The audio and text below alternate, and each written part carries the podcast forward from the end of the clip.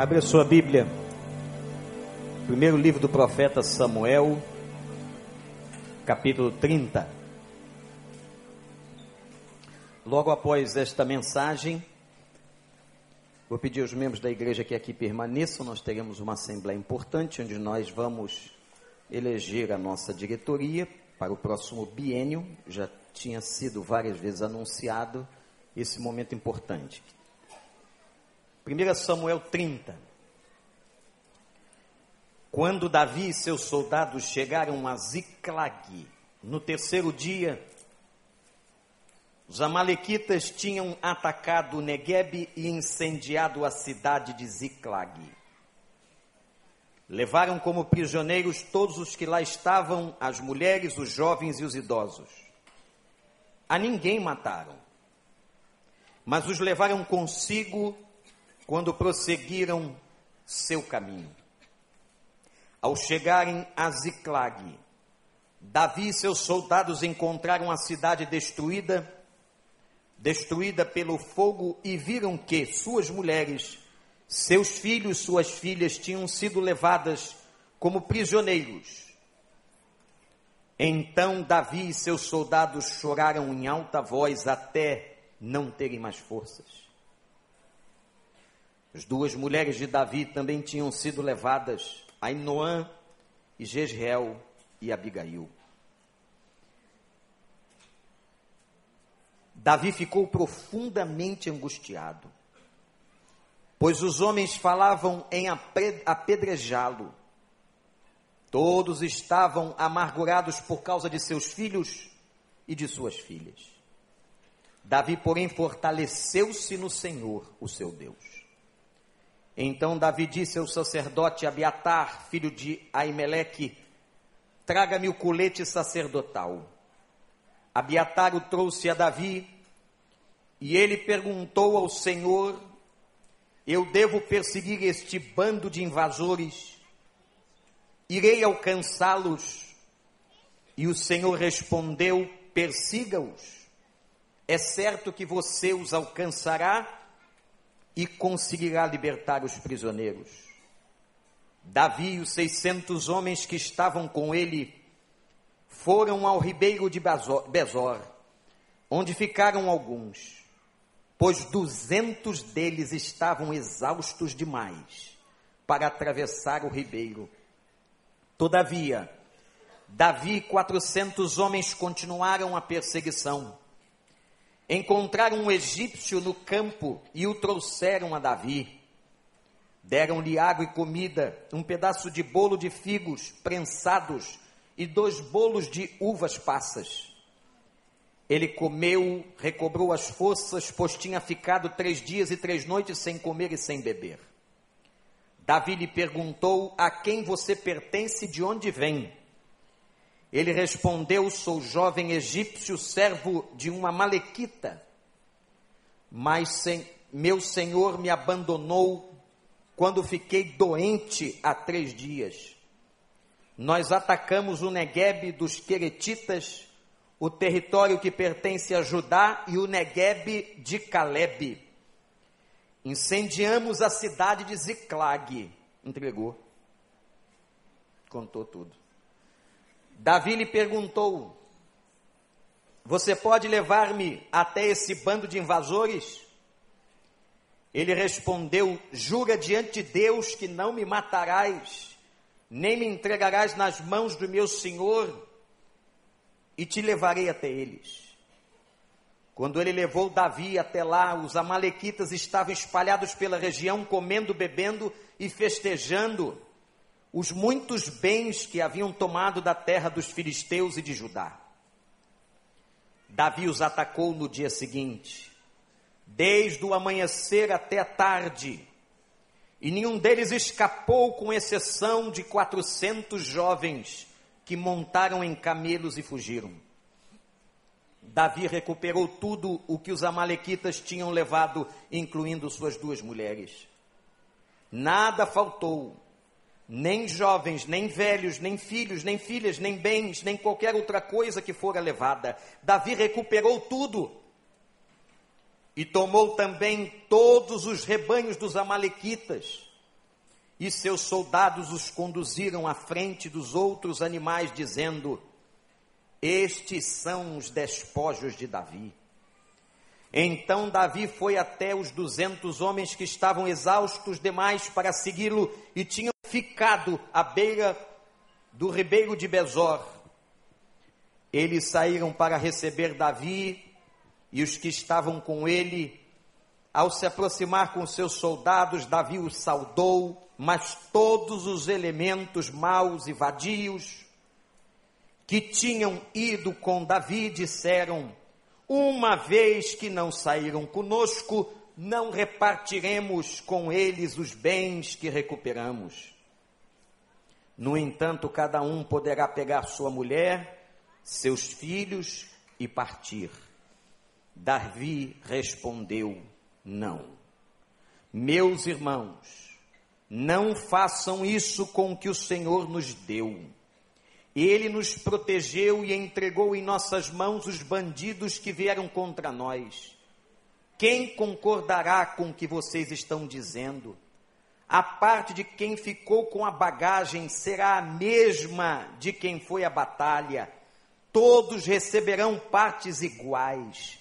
Davi fez disso um decreto e uma ordenança para Israel daquele dia até hoje. Quando Davi chegou a Ziclag, enviou um dos, bem, um dos parte dos bens às autoridades de Judá, que eram seus amigos, dizendo: Eis um presente para vocês, tirado dos bens dos inimigos do Senhor. Ele enviou quase, ele enviou esse presente às autoridades de Betel, de Remote, do Negueb, de Jatir, de Aroer, de Simote, de Estemoa, de Racal, da cidade dos Jeramelitas e dos Queneus, de Ormã, de Corazã, de Atasse, de Hebron e de todos os lugares onde Davi e seus soldados tinham passado. Que o vento do Espírito Santo. O que Deus está fazendo nos Estados Unidos, onde tem o principal curso de direito do mundo? como a MIT, que forma os melhores técnicos do planeta, como Berkeley na Califórnia.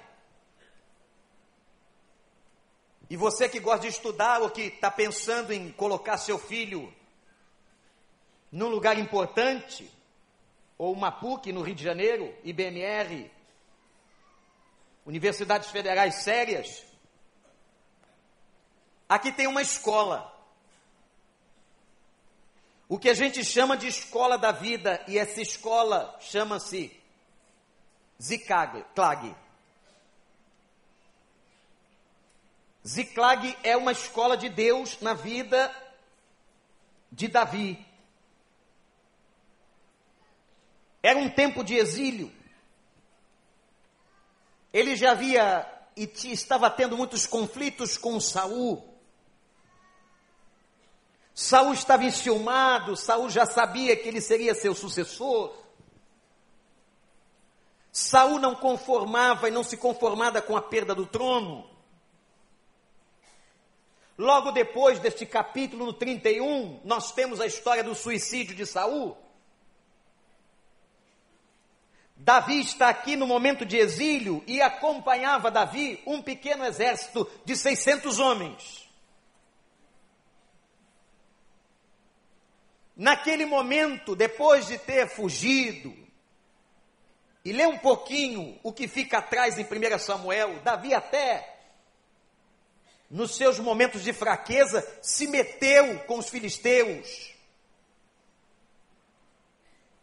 Davi fez uma série de coisas que não devia fazer. E depois ele vai com esse grupo de 600 homens morar, morar em Ziclag, quando então uma tragédia aconteceu. Um povo muito mau, chamado Amalequita, com quem Israel brigou várias vezes. Sabendo que os homens, os 600 homens e aquele exército estava fora, não estava em Ziclag, Vejam a maldade, eles invadem Ziclag e incendeiam a cidade. Tocaram fogo nas casas. Imagina você chegando na sua cidade, está tudo incendiado. Pegaram as mulheres, as crianças, os idosos, os jovens e levaram para a sua terra. Inclusive as mulheres de Davi, porque naquela época nós estamos num tempo de poligamia e eu sempre que cito isso na Bíblia, digo que esse tempo de poligamia nunca agradou a Deus. E agora nós chegamos no momento, e é a primeira parte que eu quero chamar a sua atenção dessa história, depois dessa introdução, é ver o coração de Davi sangrando. Anote aí. Número um o coração de um homem sangrando. Porque o versículo 4 diz que quando chegaram à cidade, ele e os seus soldados encontraram tudo queimado, mas pior do que isso, viram que suas mulheres e seus filhos haviam sido levados. Os seus jovens, os idosos, pais, talvez de muitos soldados, avós, Irmãos, me impressiona o que está aqui em 1 Samuel 30. O coração deles ficou tão cheio de tristeza. E aqui, preste atenção no que eu vou dizer, está um dos momentos mais vulneráveis da vida de Davi. Diz o texto que eles quiseram apedrejar Davi culpando Davi pelo sequestro, culpando Davi pela desgraça. Mas, meus irmãos, nós ficamos pensando assim: por que é que Deus deixou isso acontecer? Aí é que entra a ideia e a tese da escola de Ziclag. A Bíblia diz que esses homens sentaram e vejam a expressão, gente. Vejam a expressão. E choraram até perder as forças. Não tem outro texto na Bíblia que diz um negócio desse. E choraram até perderem as forças. Você já viu uma pessoa adulta chorar até perder as forças? É muito comum a gente ver num bebê, numa criança. Ele chora tanto que dói na gente. E vai chorando até perder as forças. Como a vovó dizia, como é que era? Ele vai tomar o choro, é isso? Vai perder, né? Não é tomar, é perder. Já está tomado. E a possibilidade da criança asfixiar ou se engasgar de tanto que chora. Aqui foram adultos Gente como eu e você, que diz o texto, que choraram até perderem as forças. Mas uma coisa é fato. Eu vou perguntar a você: você acha que o Deus de Davi, o Deus que o ungiu, o Deus que o nomeou sucessor de Saul, o Deus que o levaria ao trono de Israel, abandonara Davi? Sim ou não? Deus não sabia que isso estava acontecendo? Deus, porventura, estava dormindo? Deus não viu o sofrimento, a angústia, a agonia daquele exército de 600 homens? Será que Deus não vê uma pessoa chorando por um problema o tempo inteiro até perder as forças? O que é perder as forças? Eu vou simplificar aqui essa frase. Perder as forças, gente, é desistir. Perder as forças é a última etapa, é não aguentar mais. Talvez tenhamos alguém aqui nesta manhã que o Espírito Santo sabia que estaria aqui, que não aguenta mais. Mas eu quero dizer a você, em nome do Senhor dos Exércitos, que Deus também está permitindo você entrar e se matricular na escola de Ziclag. Mas o Senhor não esqueceu de você, não fechou os olhos, Ele sabe tudo, mas é propósito que você passe por essa situação. Louvado seja o nome de Deus. E não tenha medo de ser vulnerável.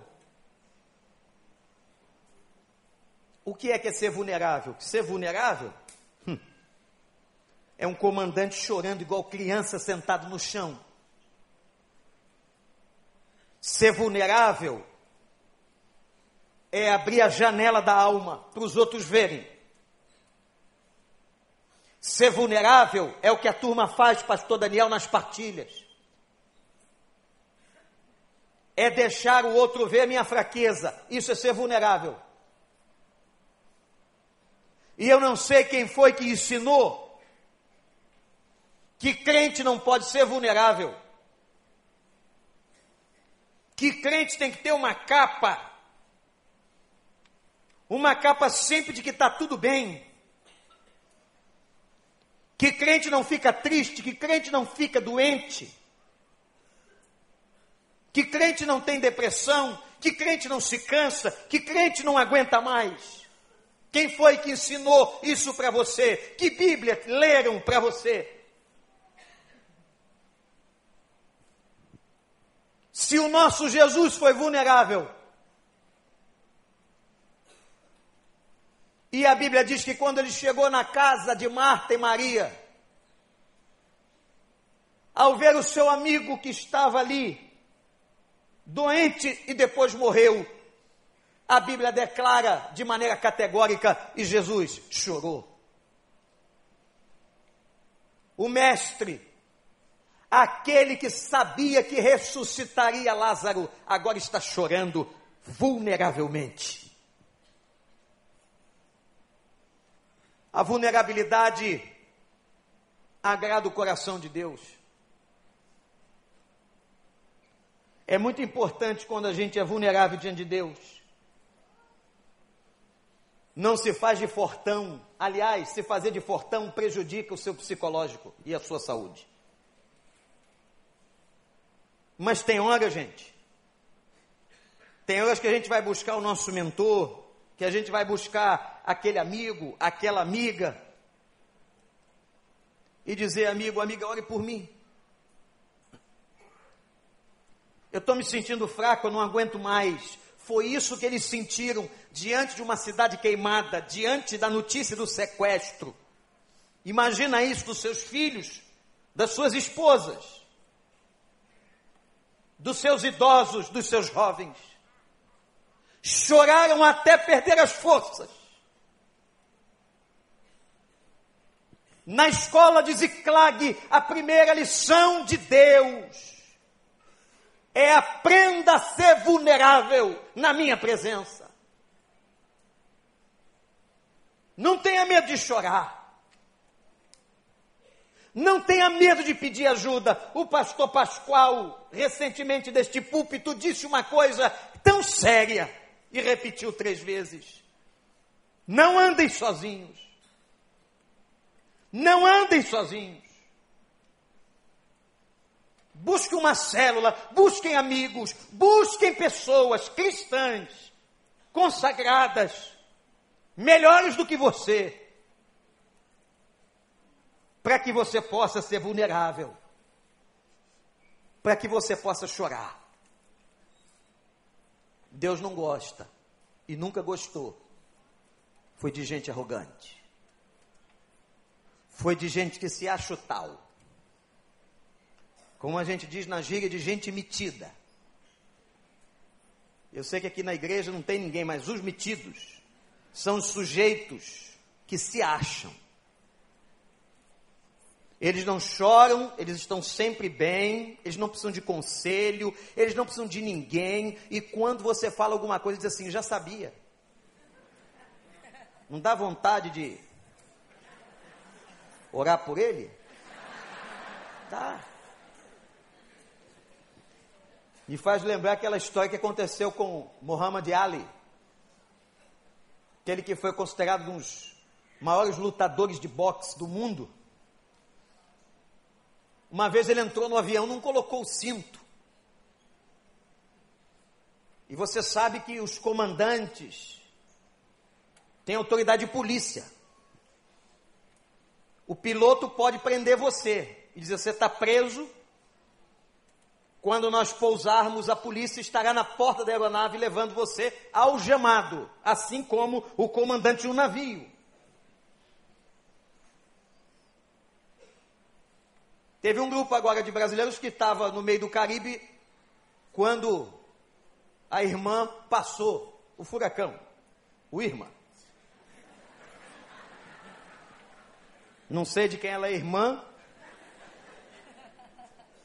Comandante recebeu a ordem maior dizendo: leve o navio para o meio do Atlântico, saia daí. Tinham 3 mil pessoas a bordo.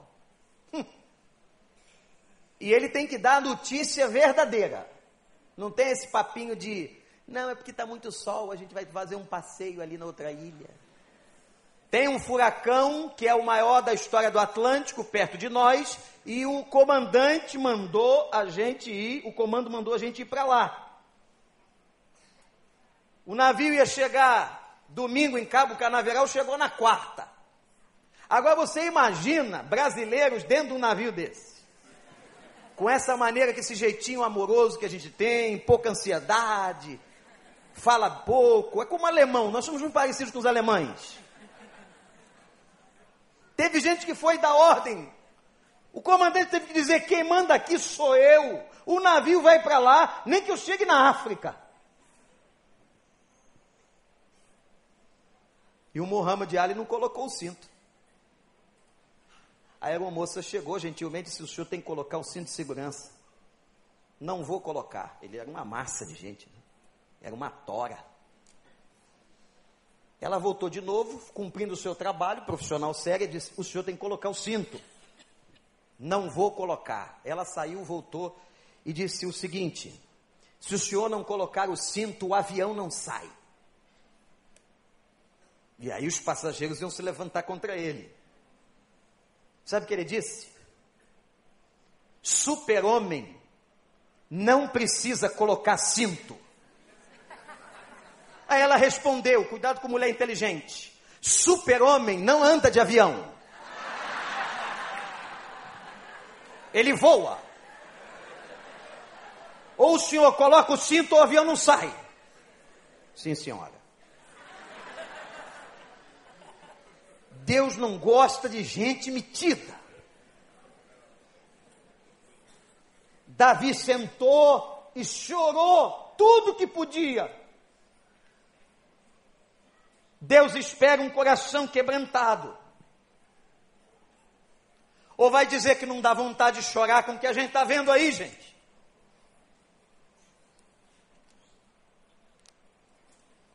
Já passamos de mil favelas na cidade do Rio de Janeiro. Estamos em guerra. Eu fico pensando agora que daqui a pouco nós vamos levantar o clamor, os nossos irmãos que estão dentro da rocinha. Gente de bem que está no Vidigal.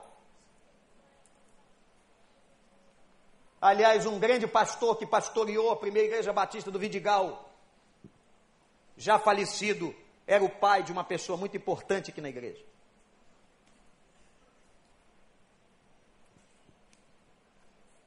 Nós estamos diante de uma guerra. Não é para chorar.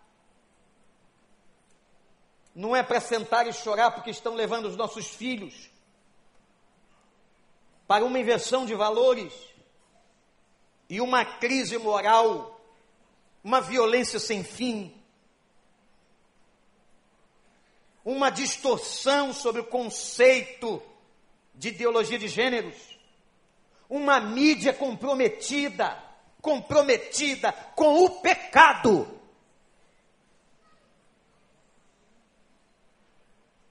Que pegou o texto justo e claro de um grupo de terapeutas e distorceu.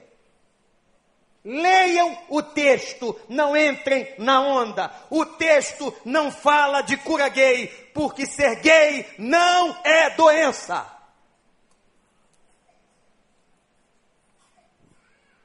Mas o texto que foi ao Conselho Federal de Psicologia dizia que o indivíduo tem o direito de que, se não estivesse sentindo bem, com as suas opções, ele tem o direito de ir buscar tratamento, ele sujeito. Pegaram o negócio, fizeram uma distorção, e as atrizes da Globo, que alguns admiram, amam de paixão, eu não sei porquê, e chamam de heroínas, começaram a provocar e se beijar na boca na mídia. Esse é o exemplo da nossa sociedade. Nojeira.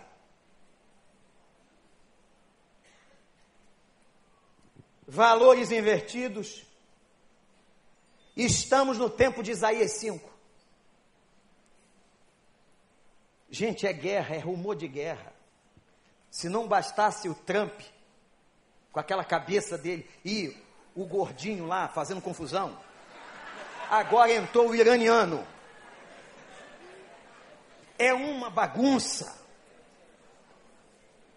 Aí sai uma informação do serviço secreto que o, a Rússia está por trás de não sei o quê. Você não tem para onde correr. E é atentado em Londres. De novo, fizeram uma bagunça no metrô e nos carros de Londres. E é em Paris. O mundo está louco.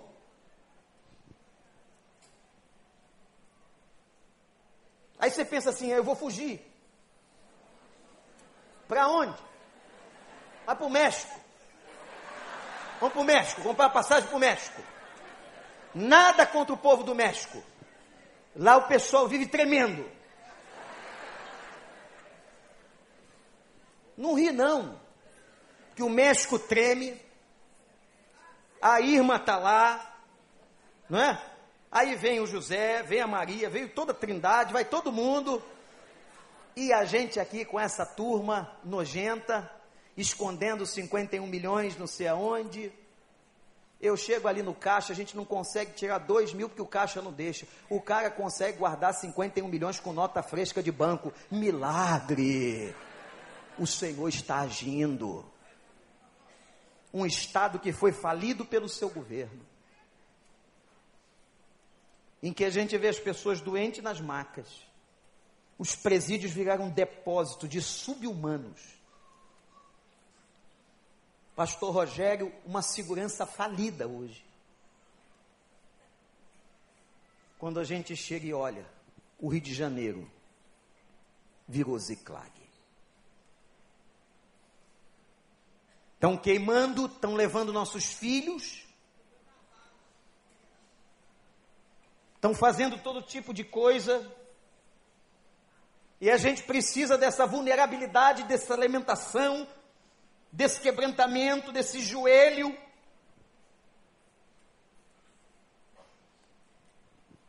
E agora eu quero mostrar para você o que aconteceu com esse homem. Esse Davi que chegou e viu tudo queimado, imagina. Agora estou falando com você. Você vê tudo queimado, seu filho afastado da igreja, seu casamento que não existe mais, sua situação financeira péssima.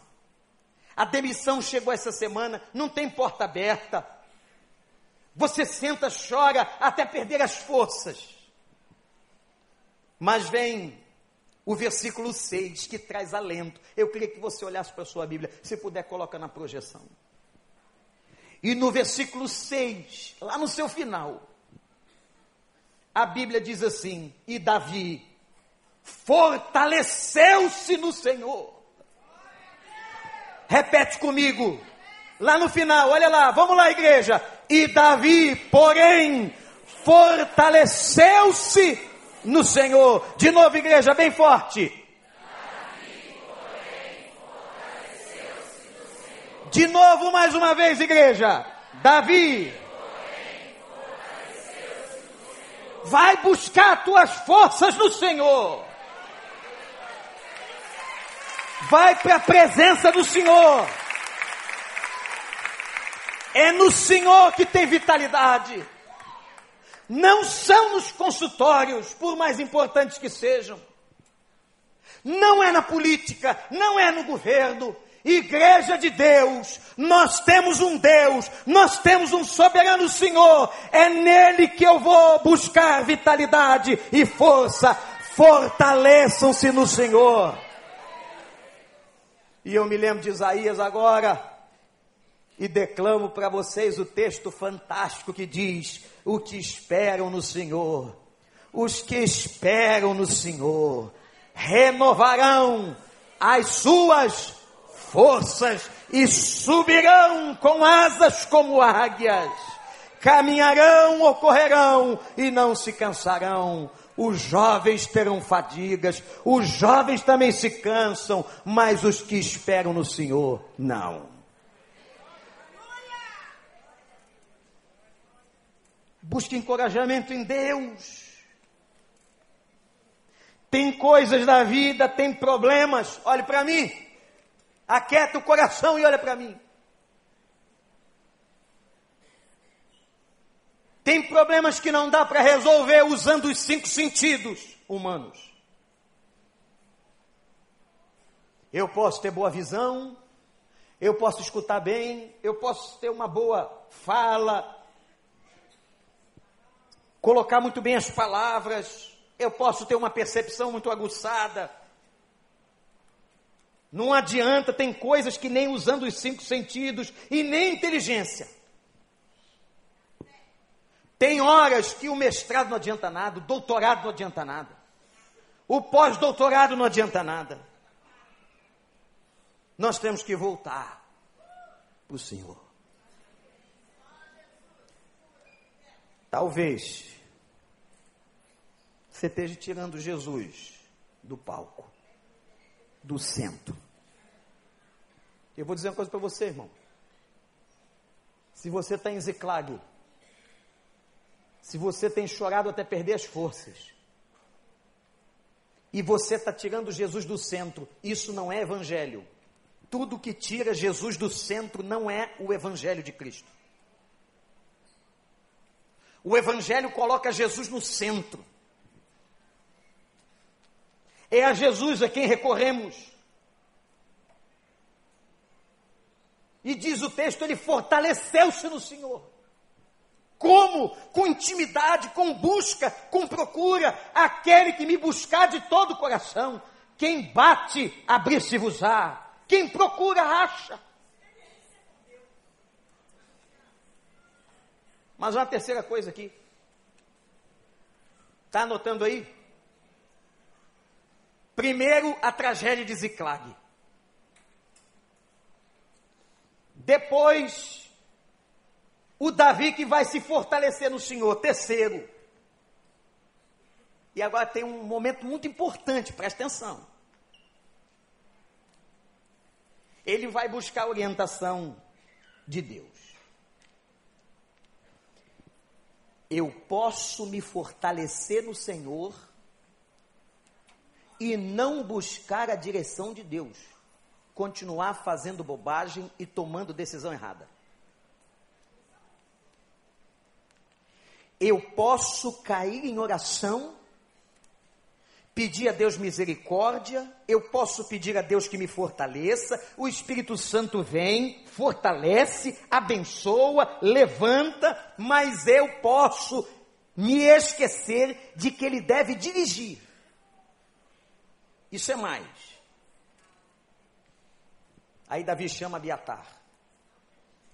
Abiatar era o sacerdote responsável por toda a adoração daquele exército, daquela cidade, diz, Abiatar, me traz o colete sacerdotal. Sabe por quê? Porque ninguém podia chegar na presença de Deus, naquela época, sem o colete sacerdotal. Eu não vou explicar aqui o significado do colete sacerdotal. Aliás, Há um tempo atrás, o pastor Luiz Saião fez uma explicação belíssima sobre o colete sacerdotal e o que isto significa dentro do Novo Testamento. Quando nós hoje não precisamos mais do colete sacerdotal. Você não precisa mais de quarto específico. Sabe por quê? O véu que separava não separa mais. O sangue de Jesus já foi derramado e agora, diz a carta aos Hebreus, eu tenho acesso completo à presença do Senhor. Olha para o versículo 7. E aí é que é difícil. Pedir forças a Deus é fácil. Ser vulnerável é até fácil. Mas virar para Deus e dizer assim: Senhor, eu devo prosseguir? Qual acha você a vontade que teria no coração de uma pessoa que viu sua cidade ser incendiada, seus filhos serem levados? Eu vou atrás. Eu vou me armar de toda maneira, eu vou juntar todo mundo e eu vou lá, vou invadir. Olha o que Davi fez, gente. Eu devo ir atrás dos invasores. E ele faz outra pergunta: eu irei alcançá-los? Sabe o que Davi está dizendo? Se eu for, eu vou vencer. Davi era um guerreiro e um comandante de estado tão importante que ele era o tipo de cara que não entrava em nada para perder. Eu vou ou não? E Deus responde para Davi: vai. Vai porque eu vou te dar vitória. Meu irmão, minha irmã, olhe para o pastor. Não ande segundo os seus impulsos. O impulso, que é uma reação psicológica, e que nos leva a uma reação comportamental, faz com que eu tome atitudes erradas. O impulso, às vezes movido pela vingança, pela raiva. E olha, não se preocupa não que às vezes você está certo. Você tinha mais do que, entre aspas, direito de invadir, de questionar, de partir para cima, de retalhar. Eu creio que é essa pergunta que o senhor presidente da República da Coreia do Norte, que é líder de uma nação, que o senhor presidente do Irã, que o senhor presidente dos Estados Unidos deviam fazer. Eu devo, Senhor, entrar nessa batalha? Irmãos, olha só, eu aprendi um negócio. Agora já um pouco mais velho. Porque a gente sempre está aprendendo de Deus, não é? A vida é dinâmica. E nós estamos, como diz a palavra de Deus, em aperfeiçoamento. Nós somos transformados de glória em glória. Aquele que começou a boa obra em nós, não terminou ainda não, ainda vai terminar. Tem muita coisa boa para Deus fazer na sua vida. Tem muito aperfeiçoamento para você passar ainda. Eu aprendi um negócio recentemente. Quando Deus disse para mim muito claramente numa mensagem.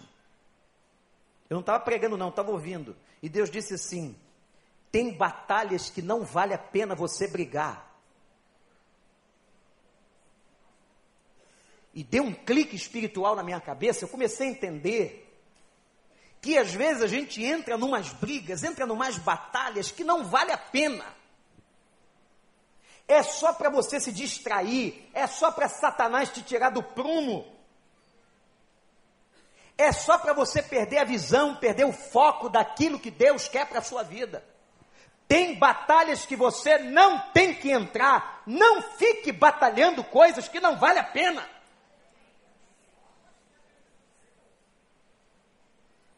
está insistindo com uma situação que Deus está mostrando. Que você não pode resolver, não vale a pena, não é você que vai batalhar essa batalha. Às vezes Deus dizia: essa batalha é minha, não é sua. E eu decidi, irmãos, abandonar algumas batalhas que eu batalhava há alguns anos. Não quero batalhar mais.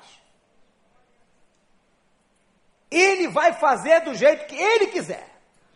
Até porque, vulneravelmente, estou declarando aos irmãos: há batalhas que eu não tenho forças para batalhar, há batalhas que você não tem forças para batalhar. Porque o exército dos Amalequitas era mais forte. O exército dos Amalequitas estava armado. Mas Deus diz assim, e quando Deus diz, vai para essa batalha aí, tem que ir. Tem batalha que você não tem que ir, tem outras que você tem que ir. Tem gente que está invertendo. Eu estou batalhando o que eu não devia batalhar e eu não estou batalhando o que eu devia. Às vezes Deus te quer na obra, Deus te quer lutando por um objetivo, pelo crescimento do reino, fazendo a obra do Senhor, e você está distraído como Marta, como diz o texto, se preocupando ou tentando batalhar uma batalha que não é tua. Que você ouça o Espírito Santo e a voz de Deus dizendo: entra ou não entra nessa briga. Tem coisas, às vezes, até da tua casa, da tua família. Eu tenho situações lá, eu tenho irmãos. Eu quero todo bem para os meus irmãos. Eles são frutos do mesmo ventre. Mas tem umas batalhas lá que são deles. Tem umas coisas lá do meu irmão, da minha irmã, que eu não entro, não. E nem eles entram na minha.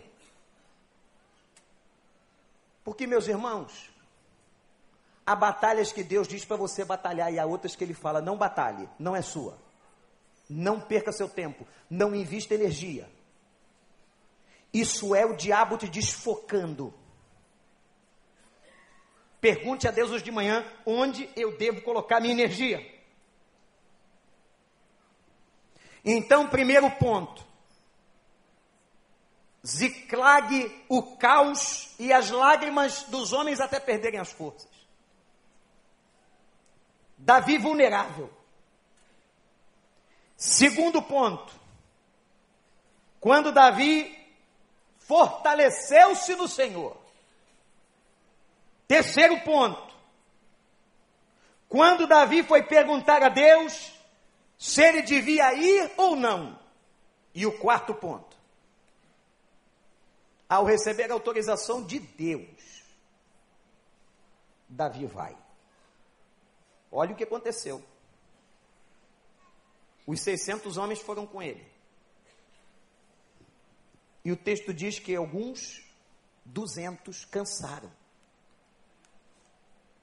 Isto significa que um terço dos soldados não conseguiam sequer atravessar, provavelmente a nado, o rio, o ribeiro. um terço. Já era um, um exércitozinho pequeno, 600 pessoas. 200, honestamente e vulneravelmente. Isso é interessante, disser assim, meu líder, meu pastor Davi, eu não consigo. É o segundo exemplo de vulnerabilidade no texto. O primeiro foi de Davi, depois foi dos seus soldados. A gente não consegue chegar no fronte. E Davi, como líder, e amava aqueles 200, eles não estavam brincando, não. Sabe como você fica exausto? Como é que um cara exausto vai entrar numa briga? Você sabe que um lutador desse aí, ele só pode lutar três vezes por ano. Existe uma, um norteamento médico, é muito interessante. Depois daquelas lutas, Eles não voltam 15 dias, um mês depois, não. Eles só podem fazer aquele tipo de luta três vezes no ano. Porque o corpo cansa. Então aqueles soldados estavam ali, mas o líder, olha a importância de uma liderança bem treinada, de um líder coerente. Davi disse assim: pode ficar, porque eu não quero atrás de mim soldado cansado que não consegue atravessar o rio, vão morrer. Vocês vão ficar aqui e vão tomar conta da bagagem.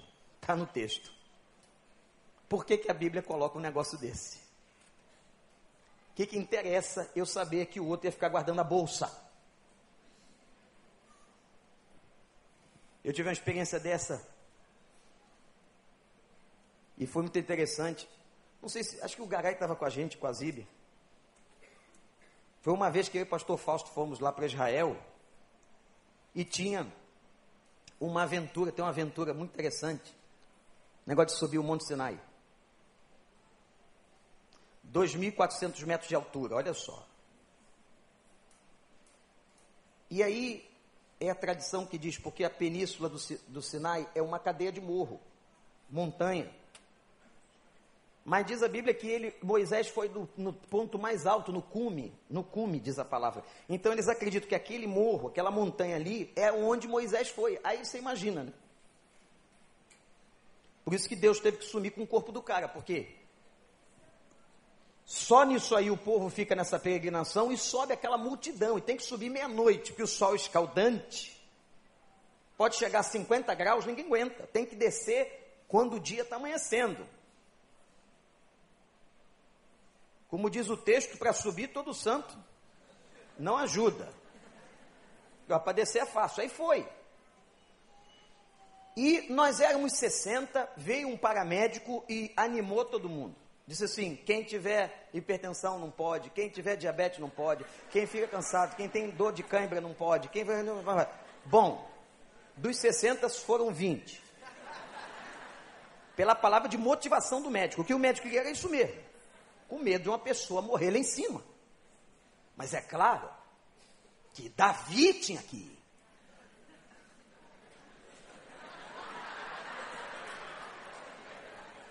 Já pensaram as ovelhas vendo um Davi covarde? E o outro, que era presidente da Convenção Batista Brasileira, tinha que ir. A gente tem uma ilusão, não é? Achar que pastor é super-homem, tem que subir árvore, tem que descer, andar de carro fazer tudo, pular, matar leão, não é nada disso. Mas eu fui. Estou subindo, minha cabeça está funcionando.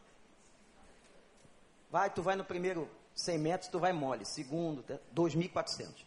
Lá na frente eu pensei assim: duvido que Moisés veio aqui em cima.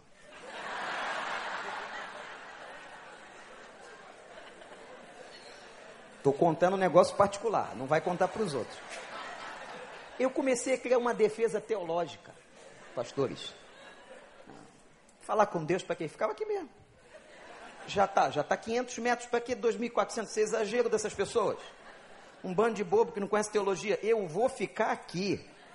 Eu não vou. Isso, camelo, beduíno, tudo, aquele cheiro. Camelo tem um cheiro. Depois você procura saber. E aquele negócio, o camelo é grande e, e flatulava perto de você. Um negócio horrível. E era um negócio estreito. Eu tomei a decisão. Você vulnerável, eu não vou. Vou ficar aqui esperando os irmãos voltarem de manhã. Achei a cabana de um beduíno que fazia café. Você acha que é com melita? Era com uma cueca velha. Eu vi. Pergunte às testemunhas. E ele ainda perguntava em árabe: Você quer café? Quer uma coca? Lá no meio do deserto do Alto Morro. Aí eu falei assim: agora eu vou ter que comunicar o líder supremo, pastor Fausto, que era o cara, né? Que eu não vou. E eu pensei igualzinho esses caras aqui: olha, pastor, eu vou ficar aqui tomando conta da bagagem e vocês vão, tal, tal. Irmãos, foi incrível. A palavra né, veio na cabeça, veio na boca, é segundos. Quando eu vou falar com Fausto, ele com aquele vozeirão, aquela imponência assim, Pastor Vander, eu fico, o irmão vai.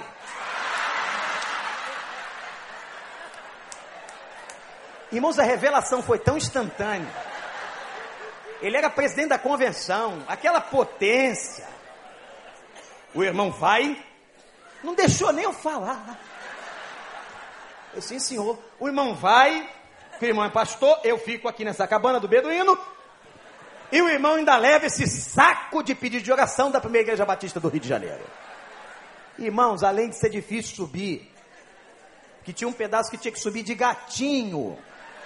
Porque o final, quando chega lá em cima, é só pedra. Eu ainda levei um saco de pedido de oração, não sei para quê, dos crentes mal doutrinados lá da igreja. E da nossa também, tá? Tinha gente que falava assim, ó, bota no buraquinho. Eu falei, que buraquinho? Bota no buraquinho do muro das lamentações. Eu falei, ah, não acredito, eu estou pregando à toa. Tu quer mesmo que eu coloque isso aqui? É, teve um entre nós, grande amigo, que trouxe até terra de Jerusalém, pedra do Rio Jordão. A mala pesava só de pedra. Para que uma pessoa traz pedra? Trouxe. Água, não sei se vendeu para as pessoas serem curadas, mas vende. Irmão Gabriel, que é isso? Irmão, como um homem que estudou teologia, negócio absurdo. Levei. Tive que fazer as orações. Que o Senhor abençoe esse saco aqui todo. Não conheço ninguém, estou morto, me protege para sair. Quando eu fui voltar, você já volta zureta. Depois de ter subido tudo, você volta zureta. Você vai, vai com um santo, né? Você vai. Eu estou indo, estou vendo. Aí eu tinha um grupo, uns caras ali, uns, eram uns alemães, depois fui saber. Falei, eu vou, vou atrás deles. Não sabia nem quem era. Você está cansado. São sete da manhã, o sol está nascendo, calor terrível. Eu fui atrás deles. Eles olham para mim em alemão, alemão, falando comigo, eu, em, em. Naquele momento, a meio inglês, com um pouco que eu sei, eu entendi. Estamos perdidos. Lost. Perdidos, perdidos. Eu falei, em? Eu olhei para trás, não havia um comigo, eu estava seguindo gente perdida.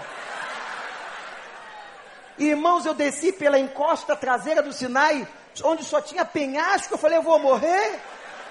E eles olhavam para mim, ah, ah, eu, eu o que, rapaz? Não falavam português, eu não falava alemão. Até que o Senhor mostrou o mosteiro de Santa Catarina. Aleluia. Quando eu vi aquele mosteiro, eu disse: ali é a entrada. Eu fui descendo, cada pedra, cada perigo, cada coisa. Cheguei lá embaixo. Agora vocês vão saber porque eu estou dizendo isso tudo. Comprei uma água grande. Pastor Falto, pastor Falto disse assim: me dá um pouco aí.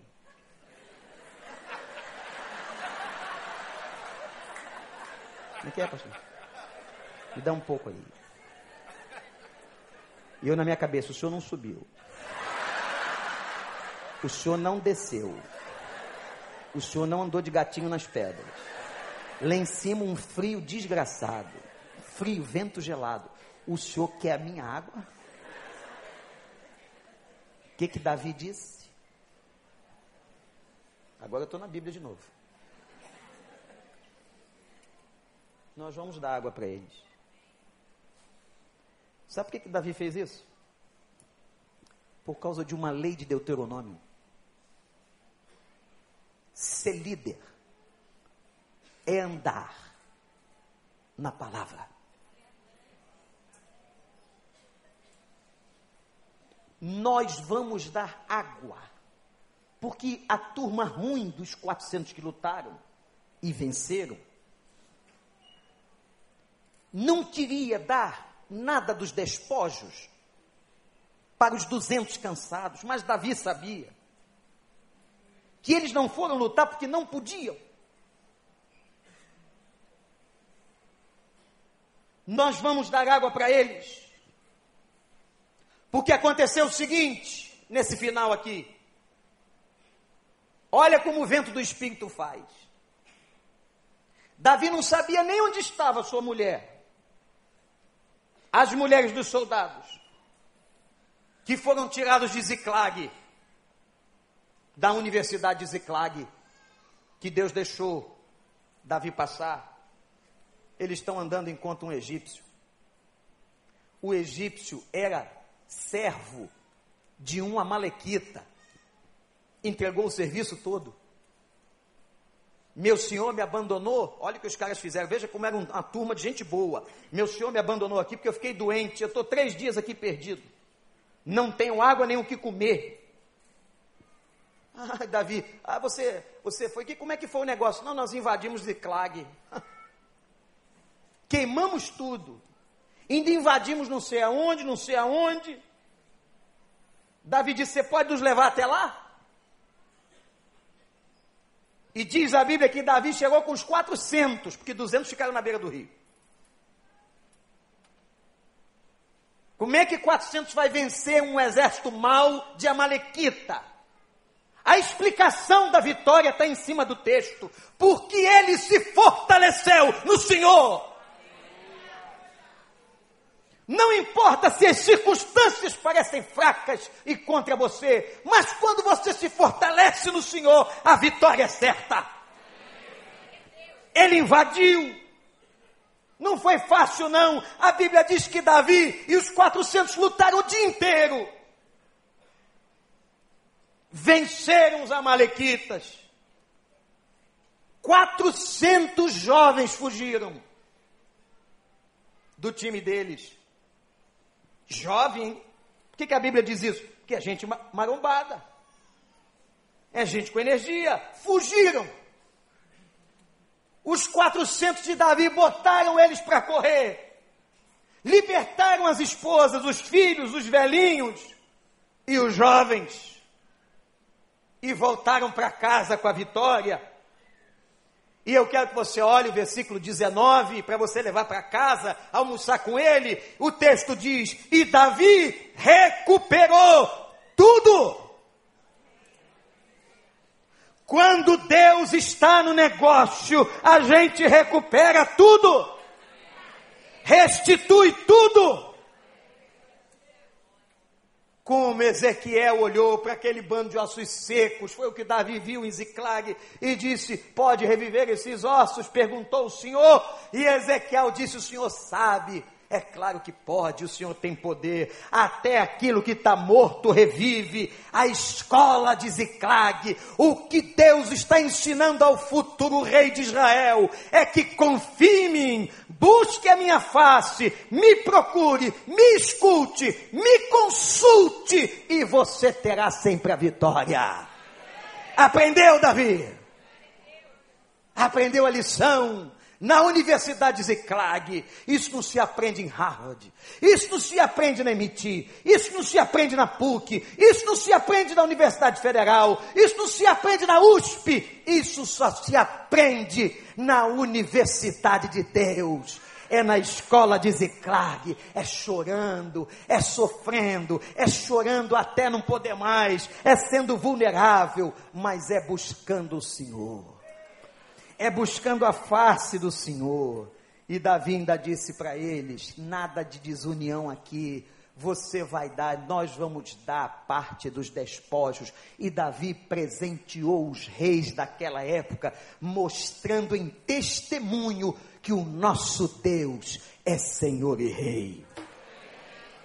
Você entrou aqui fraco porque ouviu notícia ruim?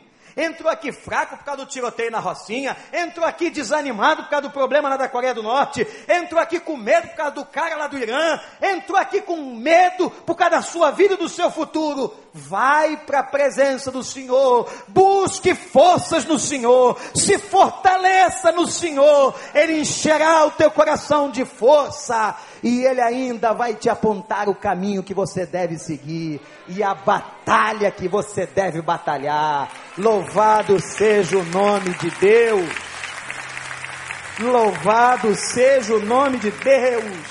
O Deus que nos dá força. Fique em pé agora. E ore comigo. Repete o que eu vou dizer, Senhor. Obrigado por essa manhã. Nós confessamos a nossa fragilidade. Nós estamos vulneráveis, Senhor. São tantas coisas ruins acontecendo. Senhor, é violência, é imoralidade. São governantes, ó Deus, que não têm inteligência do Senhor. Pai, tem misericórdia de nós. Pede isso a Deus. Pai, tem misericórdia de nós. Nós confessamos a nossa fragilidade.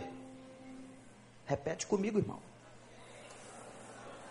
Nós confessamos a nossa fragilidade. Nós estamos buscando ao Senhor. Nós queremos orientação do Senhor. Não nos deixe entrar em batalhas que a gente não tem que lutar. E nos mande para as batalhas que temos que batalhar. Senhor meu Deus, eu busco força em Ti. Renova as minhas forças, para que eu suba como as águias. Me enche da Tua força. Nada nesse mundo pode me fortalecer, mas o Senhor pode. E eu quero dizer agora, como Caleb, que eu me sinto tão forte como há 40 anos passados, porque o Senhor me renovou. Renova agora, Senhor. Que o Espírito Santo de Deus agora passe em você. O Espírito que em ti habita, passe a sua mão na tua cabeça, nos teus músculos, nas tuas emoções, no teu coração. E que nesse momento, você que está passando na escola de Ziclag, que você sinta o mover, a força, o poder do Espírito Santo de Deus. Adore, adore a Deus, olha para Ele e diz: Vai embora não, só adora Ele porque não acabou. Acharei conforto. Ó oh, meu Pai, amor, se eu passar,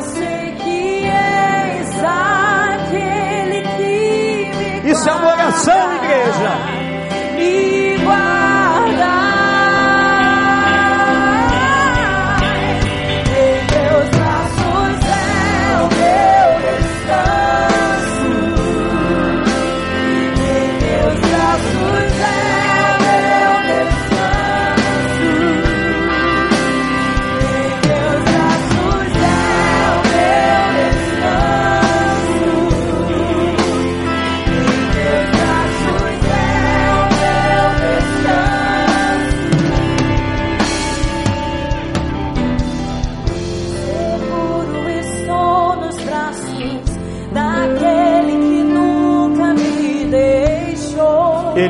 Nunca deixou você. Nunca. Seu amor perfeito Sempre. sempre esteve repousando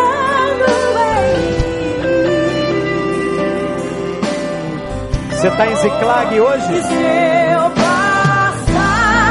A cidade foi queimada.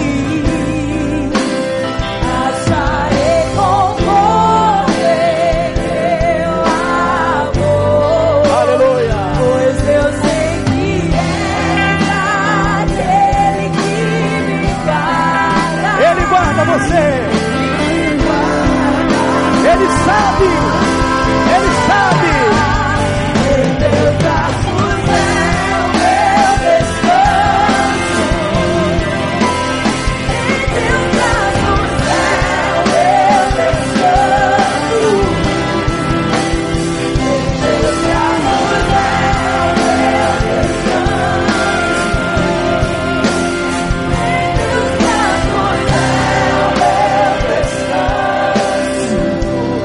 Estrofe.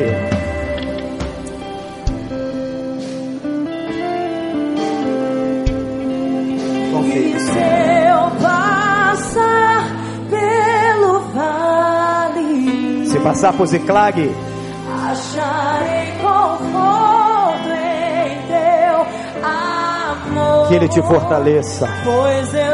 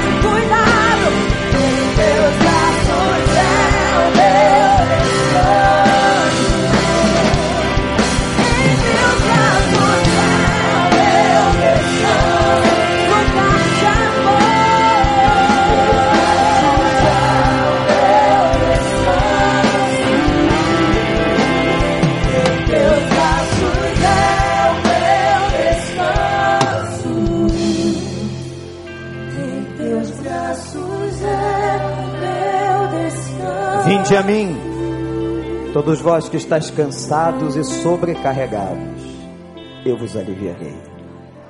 Vai na paz.